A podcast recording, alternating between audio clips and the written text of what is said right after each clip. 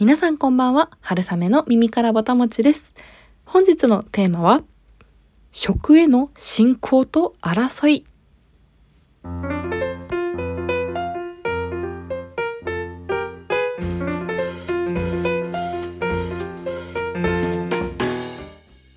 このポッドキャスト春雨の耳からぼたもちでは食べることをこよなく愛する食いしん坊会社員である私春雨が皆さんのお耳からぼたもちが落ちてくるようなそんな食にまつわる配信を目指しております。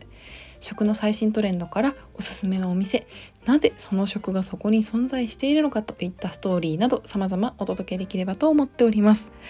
はい。というわけで本日は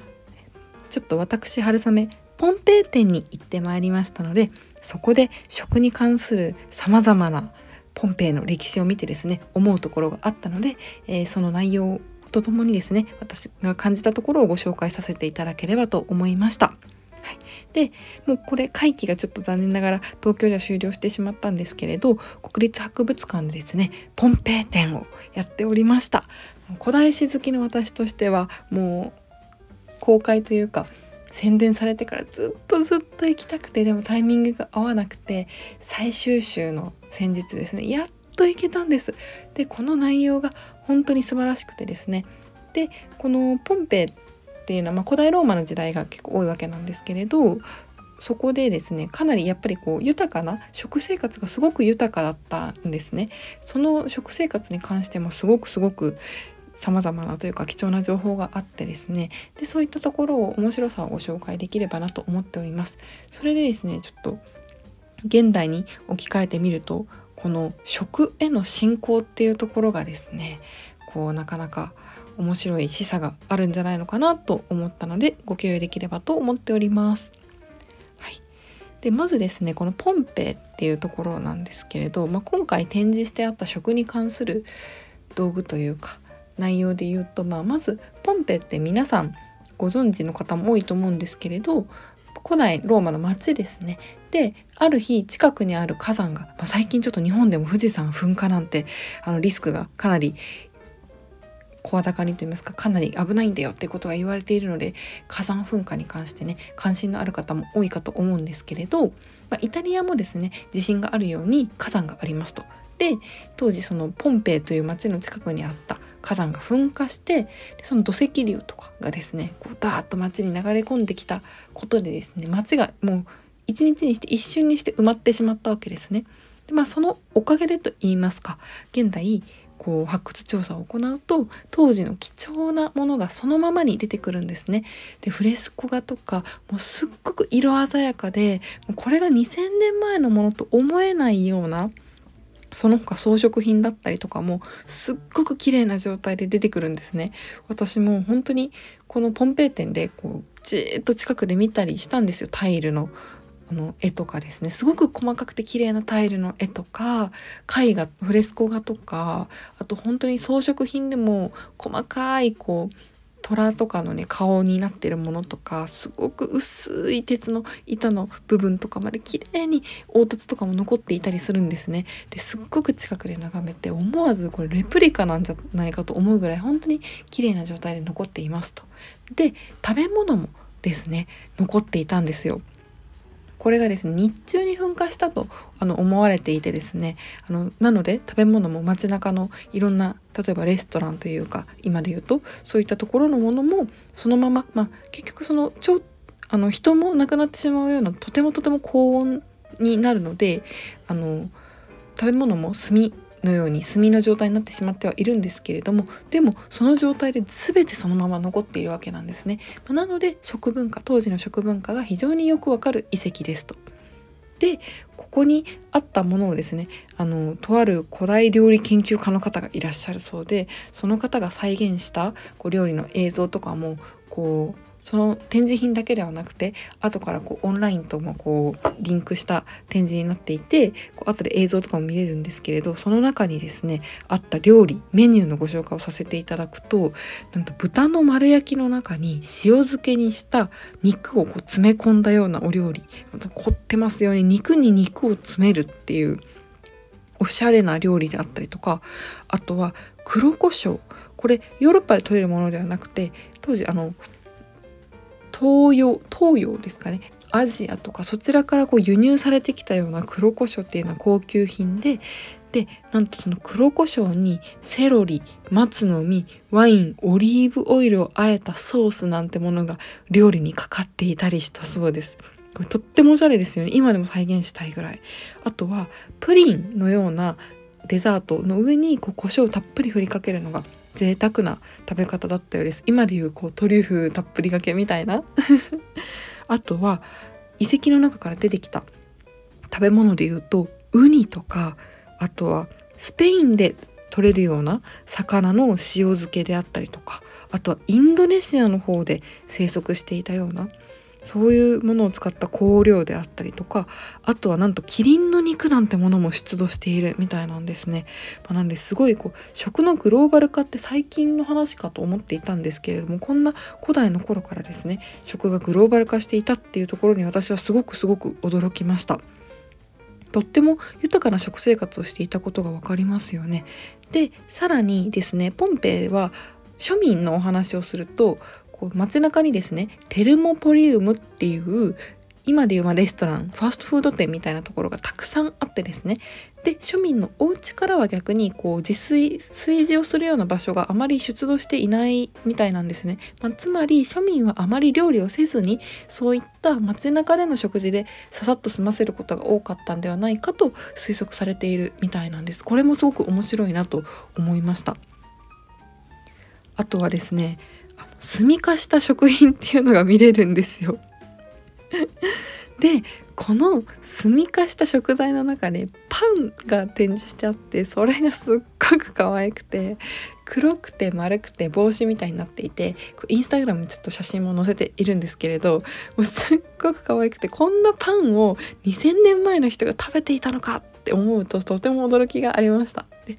ょっとこれ余談なんですけどあの美術館って出たところにあるこう限定グッズを見るのも楽しかったりすると思うんですけどそこにその炭化した丸い黒いパンのクッションも売っていて 結構あのと尖っているグッズで面白いなと思ったんですけど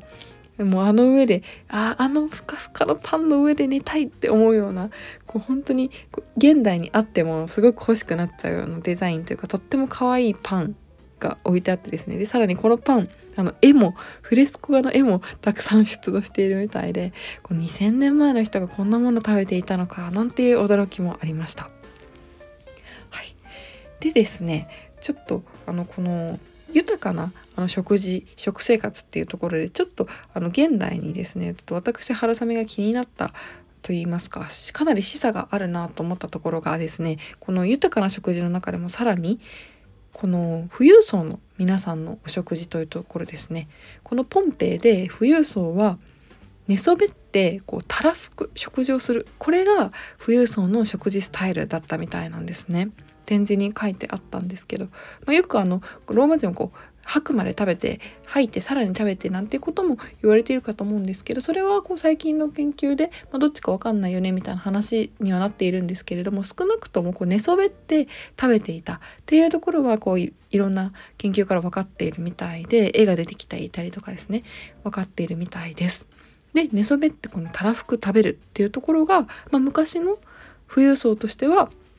これが私たちの食事スタイルですっていうところだったわけです。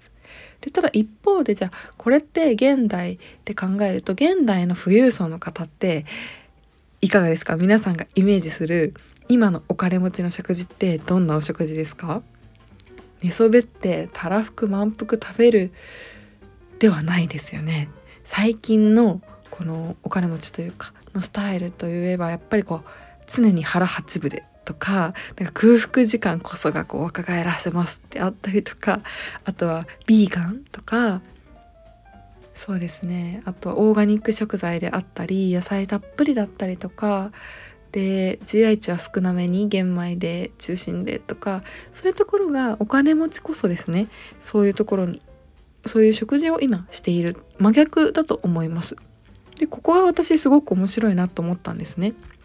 というのもこう何をどのように食べるかっていうそれぞれの個人的ステータスってものすごくその当時というかその時代時代の社会的ステータスと直結するんだなと思ったんですね。でこの社会的ステータスと結びついているっていうのは、ま、とても宗教に近しい部分があるなと思ったんです。私はこれをこういうスタイルで食べるっていうそこの意思ってこう宗教と同じで信仰性があるものだなと思ったんですね。例えばこの食事がいいとかこの食事方法がいいこの食べ物が体にいいってまあもちろん科学的に証明されている部分もありますけどやっぱり好みの部分も結構多いと思うんですよね。結局お金との兼ね合いになってきたりとか自分のこう味覚の問題とかもあったりすると思います。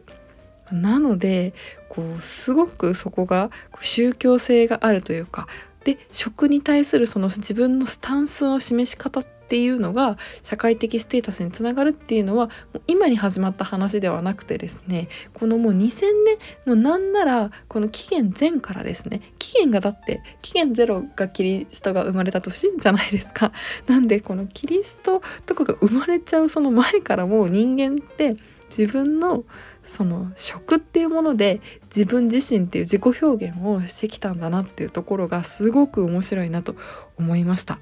でさらにですねこのじゃ今現代においてもなんですけど考えた時にこの食の進行って目に見えない宗教戦争が常にもうこの時代から人類史上ずっと起こっているのかなっていうところも思いました。まあ、というのもこの先ほどお伝えしたテルモポリウムっていうそのファストフード店なんですけれどここにはそのお金のないようなというか不老者的な方もまあ食を求めてこう恵みをいただきに行ったりしていることもあったみたいなんですね。まあ、なのでこう富裕層の当時の富裕層からするとちょっとあのいやあそこで食事するのはみたいなこう感じ近寄りがたいというかそういう感じだったみたいなんですね。まあ、なのでここでこのまあ何て言ったらいいんでしょうねこう、まあ、バトルじゃないですけど社会的なこう立ち位置の違いとか私はそこでは食事しないっていうこう対立が生まれてるじゃないですか。で、まあ、もちろん介入しなかったらいいんですけど富裕層の中にはおそらくあんなところってけなす人もいたでしょうということですよねこれはつまり。でこれって現代にもあると思っていてで現代でもまあこの何でしょう例えば、まあ、飢餓の時代現代というか、まあ、この人類史上で飢餓の時代であったりこう凶作全然食べ物がないっていう時にはこう食べれるか食べ物があるかそうでないかっていうところで生きるか死ぬかみたいなところなんで、まあ、あんまりスタンスとして見えないというかそれが戦いとして現れない。もう食べ物を獲得できるかそうじゃないかっていうだけだと思うんですけどこの古代ローマのように現代って食が豊かで誰にでもあるこの飽食と言われている時代にですねじゃあこの何を食べるかっていうところはやっぱり見えない争いが実はこの生死に関わらないまでもやっぱりここに戦いってあるんだなと思ったんですね。で、まあ、攻撃する人はもうほとんどいないと思うんですけどでもやっぱり例えばまあそうですね皆さんこう自分は自分自分はこれを食べますっていうスタンスの人がほぼだと思いますがそれでも例えばこういう食材はやめておけとかなんでこんなものを売ってるんだとかって思う人もいればいやいやいやみたいな食品添加物とかが分かりやすい例だと思うんですけどなぜ国はこれを規制しないのかっていうこう何でしょう自分がそれを避けるっていうだけではなくてそれを他の人にもそうすべきだろうって思う人もいればですねこういやそれは安全性が認められているんだからいいだろうって思う立場の方もいるわけですし、まあ、自分は自分でこれを選んで食べますっていう人もいるわけじゃないですか。なんかそこってこうすごくこう宗教的というか自分それぞれ皆さん考えがある。で相手に侵食というか相手に影響を及ぼして自分の宗派宗派に回収させたいかそうでないかみたいな人がその中にもこうグラデーションがあったりとか。例えば、まあ、一番分かりやすい例で言うとイスラム教徒とかあのよくですね。テロ事件のまだ今最近はないですけどイスラム過激派なんて言葉があるようにですね。どの宗教にもこう薄い信仰の方からこうもう本当にそれを広めていきたい方までこうグラデーションがあるわけじゃないですか。でグラデーションとそのキリスト教イスラム教仏教みたいなジャンル分け。このこのそれぞれの階層が今宗教界にはあると思うんですけど食界にもおそらくそれぞれ自分の信仰とその強度っていうものがあってですね。でこうそういう営みっていうのが今やっぱり今も脈々と行われているんだなと。でそれが古代ローマから続いているんだなと思ったところがあの私春雨すごくすごくこのポンペイ店で学びがあった部分です。はい、なんかこの食信仰みたいなところこれからもっともっと勉強していけたらなとも思いました。はい、というわけで本日はちょっとあの難しいというかあの抽象的な議論になってしまったかと思うんですけど皆さんもぜひぜひ自分楽しいあのテーマでですね。皆さん是非自分はどんな食の進行をしているかなといったところを考えていただけたら楽しくなるんではないのかなと思いました。私春雨は個人的にですねあの進行しているというかあの私個人のスタンスとしてはですねあの、まあ、全くこのあまり文化的ではないというかあれなんですけどあの母親の作る食事は一番美味しいというそれだけですね。私が今はっきり信仰していると言えるのは。あとはそうですね。やっぱり私は和食が一番好きとかですかね。やっぱりどんなお食事を食べてもやっぱりこう和食が一番自分の体には合ってると思うなとかですかね。そういうなんか何か皆さんも、ね、自分の食のこだわりでもあのこれに当たると当たるかもしれないんですけどそんな食信仰についてぜひぜひ考えてみていただけたらもっと豊かな食ライフになるんではないのかなと思いました。はい。というわけでですね本日はポンペイ店からの、えー、食進行に関してお話しさせていただきました、えー、本日も聞いていただきありがとうございます。また次回もどうぞお楽しみに。ごちそうさまでした。